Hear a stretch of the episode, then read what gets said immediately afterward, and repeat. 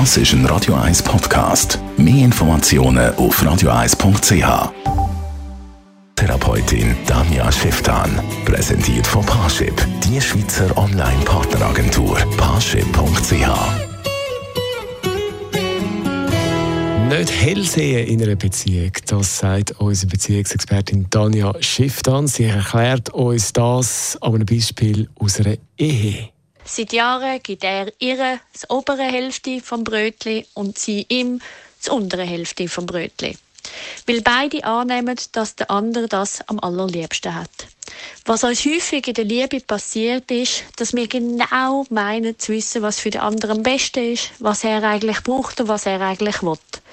Doch in den meisten Fällen liegen wir falsch. Wir wollen dem anderen abnehmen, wir wollen dem anderen helfen und machen genau das Gegenteil von dem, was wir vorhaben.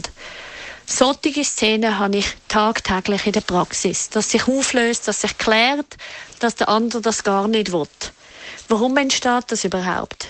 Wir werden häufig so erzogen, dass wir beim anderen Gedanken lesen müssen, dass wir am anderen vorkommen mit dem, wo er doch oder sie doch braucht. Wir werden erzogen, indem beim anderen müssen Gedanken lesen.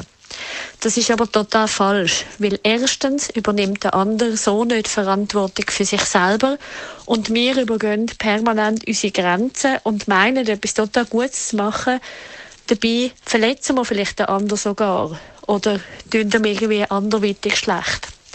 Mein Vorschlag oder meine Arbeit mit den Menschen ist immer dort her, auszuhalten, dem anderen nicht Gefallen zu machen, mal auszuhalten, abzuwarten, bis der andere wirklich um etwas bittet und dann aber durchaus da sein und helfen.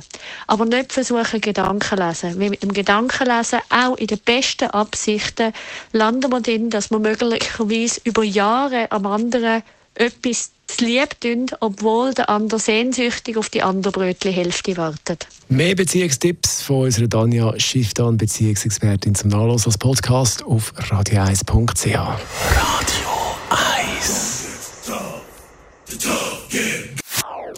Das ist ein Radio 1 Podcast. Mehr Informationen auf radio1.ch.